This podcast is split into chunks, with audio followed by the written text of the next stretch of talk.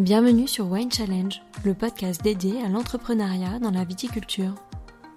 Comme chaque année, le 8 mars a lieu la journée internationale des droits de la femme. Pour autant, une seule journée ne me semblait pas suffisante pour donner la parole aux femmes de Champagne. J'ai donc décidé de faire parler d'elles durant tout le mois de mars au travers de quatre épisodes un peu différents des précédents. En effet, nous y aborderons des sujets liés aux femmes dans le monde du vin, aux difficultés qu'il peut y avoir pour trouver sa place dans ce milieu majoritairement masculin, à l'évolution des mentalités d'hier à aujourd'hui et à la vision qu'en ont ces femmes, dirigeantes ou co-dirigeantes et propriétaires de maisons de champagne.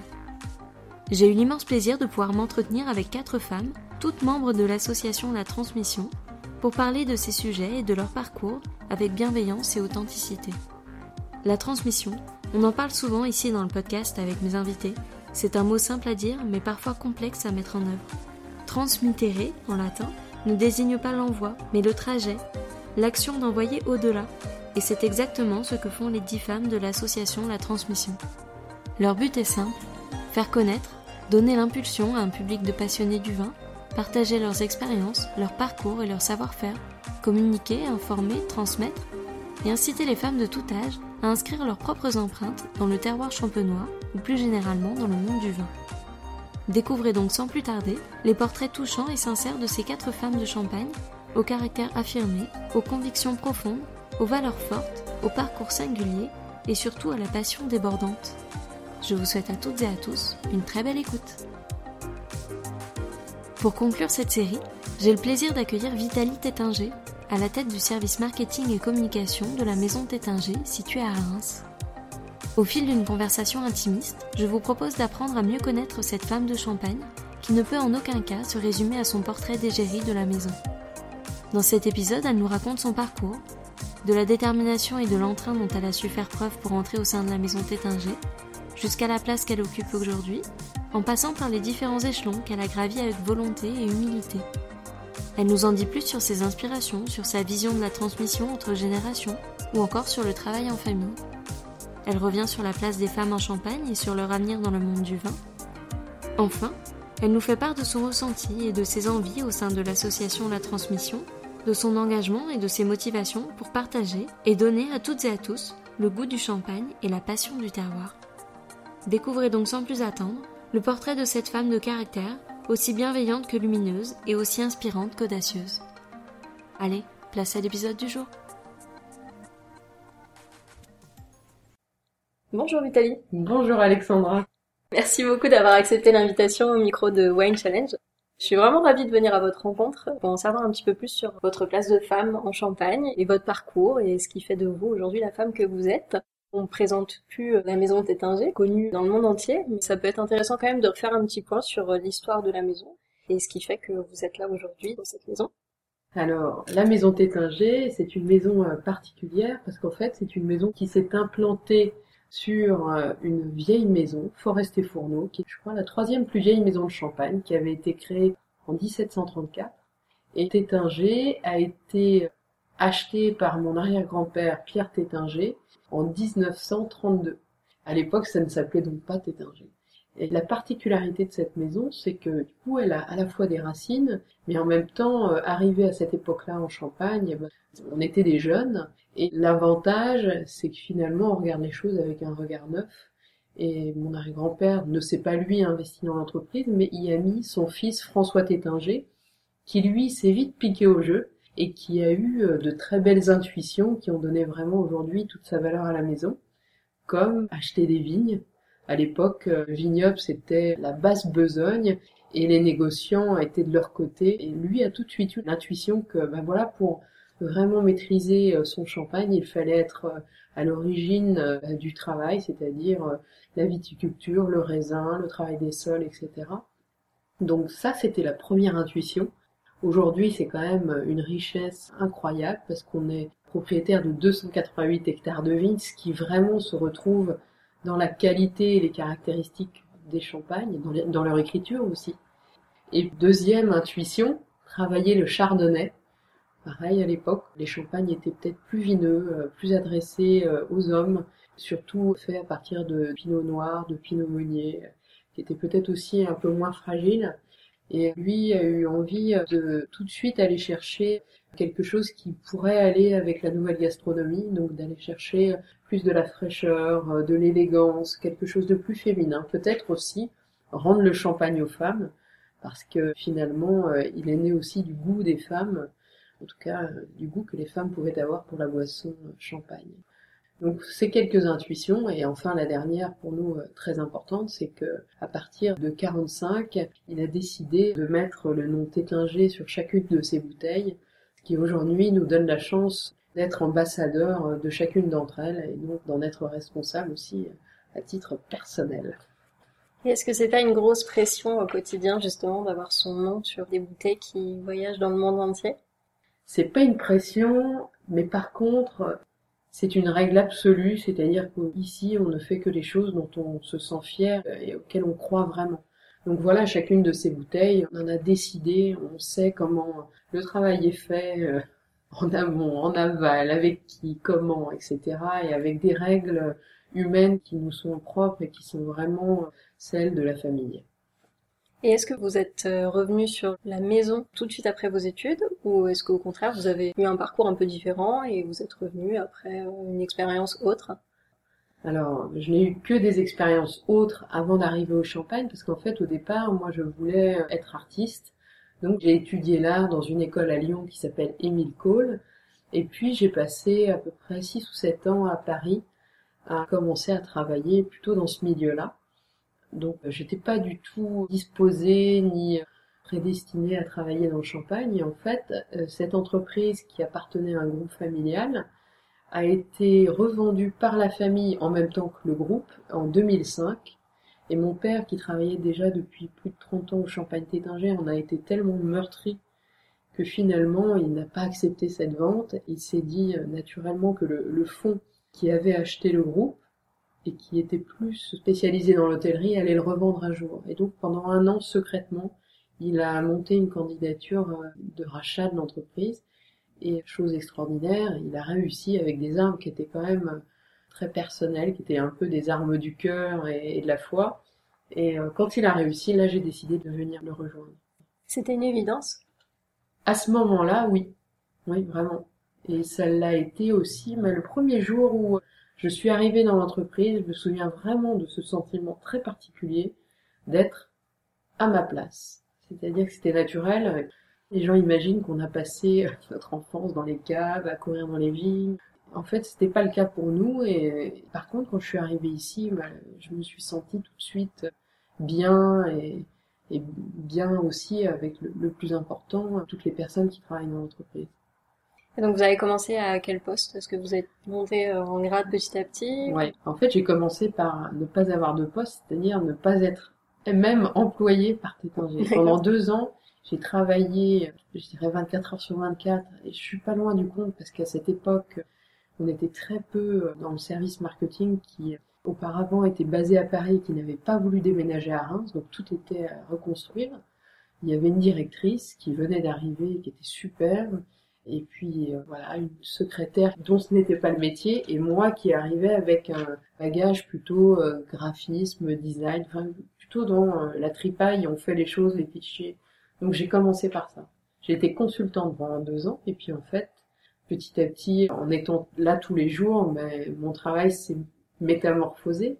J'ai commencé à représenter aussi la maison, à raconter son histoire et puis voilà petit à petit j'ai évolué. Ensuite je suis devenue directrice artistique, puis directrice marketing, et puis j'ai fini par euh, directrice marketing et communication. Et si le poste de directrice marketing communication vous avait été proposé dès le début, est-ce que vous l'auriez accepté? Non, mais j'aurais été incapable, parce que le champagne, c'est une multitude de métiers qu'il faut comprendre vraiment comment les choses s'imbriquent entre elles et respecter chacun d'entre eux. Parce que si on n'en a pas connaissance, on peut faire de grosses bêtises en fait. Non, non, c'était très bien de commencer comme ça et de vraiment connaître toute la chaîne, y compris la chaîne de ceux qui travaillent avec nous tous les jours. Il y a le faire le vin, avec qui on le fait, etc. Puis après, il y a tout le reste, c'est-à-dire une bouteille, c'est une succession de multiples manipulations et on parle toujours de la valeur du champagne, mais elle est définitivement méritée quand on voit le travail qu'il y a derrière. Et donc aujourd'hui, vous êtes l'égérie de la marque Tétinger. Est-ce que c'est compliqué de voir son visage partout dans le monde? Quelle est la relation que vous avez à cette image que vous renvoyez pour la maison? Eh ben en fait, euh, c'est pas moi. non, j'ai été égérie euh, dès la première année. Donc euh, déjà, il y a plus de 12 ans et l'image n'a pas bougé. Pour moi, j'ai quand même un peu bougé. il y a déjà un rapport qui est aussi celui d'une personne qui évolue face à un cliché qui lui n'évolue pas. Alors voilà, on est quelqu'un d'autre. À partir du moment où le cliché est imprimé, on est déjà plus ça. Ça, c'est pas quelque chose qui me perturbe, ni qui me ravit, ni je m'identifie pas à ça. Par contre, voilà, la mission, c'est quand même de raconter tout ce qu'on fait euh, chez Tétinger, puis plus généralement, parce que quand on est ambassadeur, on travaille pour la Champagne en général, parce que les gens ne se souviennent pas toujours du nom de votre maison, mais par contre, ils se souviennent que vous venez de Champagne. Donc voilà, c'est plutôt euh, de raconter l'histoire de cette liberté champenoise, qui est euh, l'assemblage, le travail du temps, des terroirs. Donc vous disiez que vous aviez trouvé facilement votre place, ou en tout cas vous vous sentiez rapidement au bon endroit. Est-ce qu'il a été facile pour vous de manager des personnes? Est-ce que c'était quelque chose d'inné ou est-ce que ça vous a demandé un effort supplémentaire? Je suis pas du tout euh, dans un management vertical. Pour moi, la hiérarchie, c'est quelque chose toujours d'assez compliqué. Et euh, comme euh, c'est une maison familiale et qu'on travaille entre passionnés, je préfère euh, dire que je suis à la tête d'une équipe dans laquelle il y a des métiers très différents, sur lesquels je suis certainement moins compétente que ceux qui les exercent au quotidien, et que peut-être moi je, je donne une stratégie et qu'après on partage vraiment les solutions. Je préfère dire qu'on partage une aventure. C'est du management aussi, mais c'est une idée un peu différente. Et comment s'est passée la transmission et la cohabitation professionnelle avec les membres de votre famille, donc votre père? La transmission, elle se fait depuis 12 ans, dans le sens où il nous donne chaque jour un peu plus de liberté et qu'aujourd'hui, euh, le territoire de chacun est totalement indépendant et défini et pour autant, on jongle tous les trois ensemble parce qu'aujourd'hui, j'ai la chance de travailler à la fois avec mon père qui dirige l'entreprise, avec mon frère Clovis qui euh, en est le directeur export et directeur général adjoint, et puis avec cette famille énergie qui est l'équipe en général. Dans le travail, on fait pas tellement de différence. On est heureux de trouver les compétences des uns et des autres, et encore une fois, cette transmission de papa à nous, elle s'est faite assez naturellement, parce que lui, il a une position qui correspond aussi à une certaine euh, façon de travailler, et qu'aujourd'hui, les modes de travail et la culture en général a quand même pas mal évolué. Donc voilà, il est totalement légitime sur euh, des sujets d'histoire, de racines champenoises, de territoire, bah, singularité de la Champagne, et ça c'est une référence euh, constante. Et pour autant, euh, dans le quotidien, on travaille avec des méthodes qui sont les nôtres, on est totalement libre. Et est-ce que depuis votre arrivée au sein de la maison, vous avez ressenti parfois une différence de traitement ou de vision entre vous qui êtes une femme et votre frère par rapport à l'interprofession, à des clients ou des fournisseurs ou des personnes que vous côtoyez quotidiennement? J'ai pas assez travaillé avec lui pour savoir comment lui était perçu, mais j'ai toujours eu la sensation, moi, d'avoir eu une vraie écoute et un respect. Après, euh, on n'a pas les mêmes places pour plein de raisons. On est chacun ce qu'on est, indépendamment du fait d'être une fille ou un garçon. Je peux pas dire que j'ai vraiment senti de différence. Et dans notre cas, et c'est peut-être aussi pour ça que cette transmission se fait bien, qu'elle se fait en parfaite transparence, avec un dialogue. Se connaît assez bien les uns les autres, on connaît les limites et les qualités des uns et des autres. Donc en fait, il y a, y, y a, quelque chose qui est assez bien établi. Il n'y a pas de conflit à ce sujet-là. Alors après, c'est vrai qu'il y a toujours une différence, mais qui s'est beaucoup rétabli par la suite. Mais par exemple, moi j'ai demandé à mon père de venir travailler chez Tétinger. Et à l'époque, je me souviens, il m'avait dit non, qu'est-ce que tu viens faire? T'as passé pas, j'avais pas forcément euh, le bagage qui convenait. Donc je me suis quand même un peu battue pour euh, pouvoir entrer dans l'entreprise. Quelque part, j'ai bien aimé ça aussi.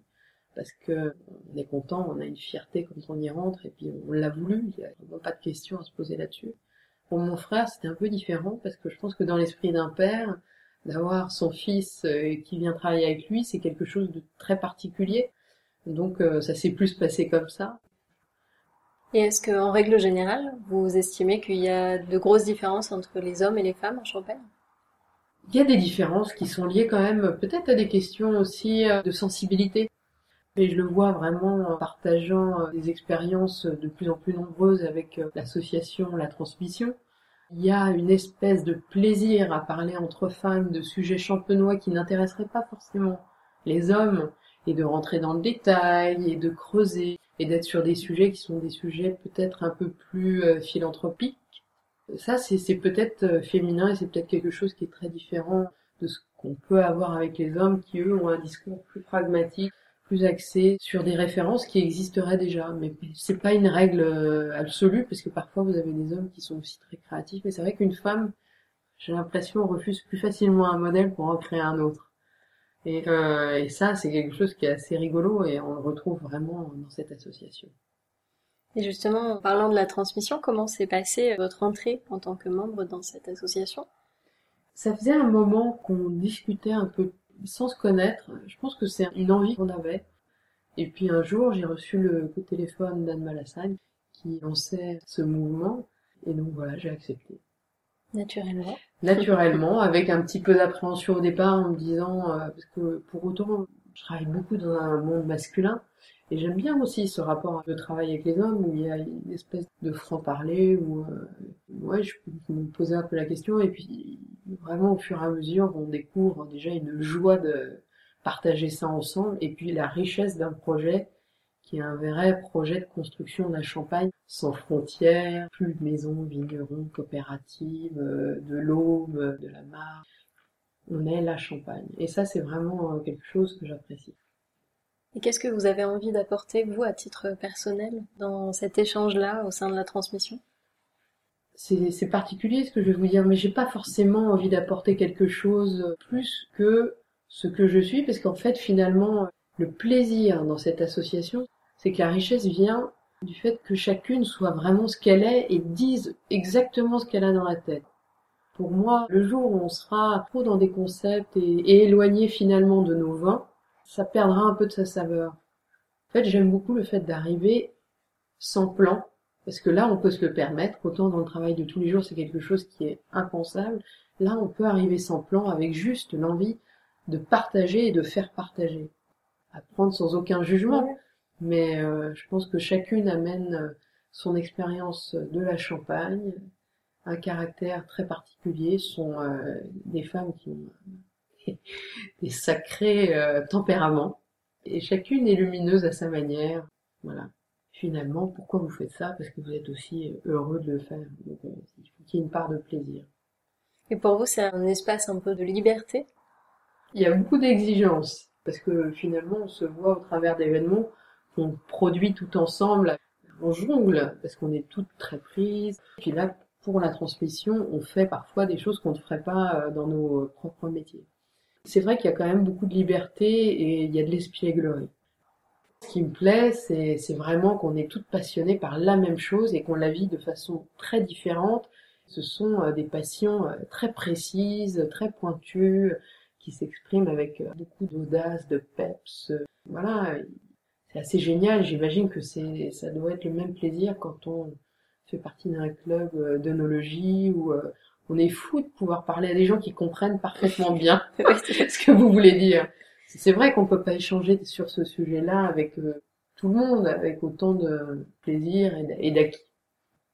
Et vous parlez d'audace. Pour vous, quelle est la définition de l'audace? L'audace, c'est d'avoir le courage d'aller où personne ne va jamais.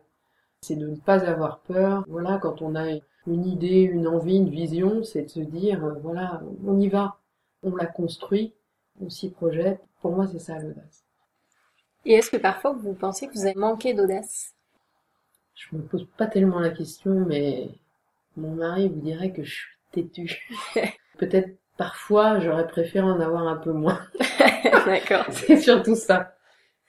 Et quels conseils vous pourriez donner aux jeunes femmes, jeunes filles qui sont actuellement soit en école de viticulture ou même dans un milieu complètement différent pour qu'elles puissent faire leur premier pas sereinement dans le milieu du vin?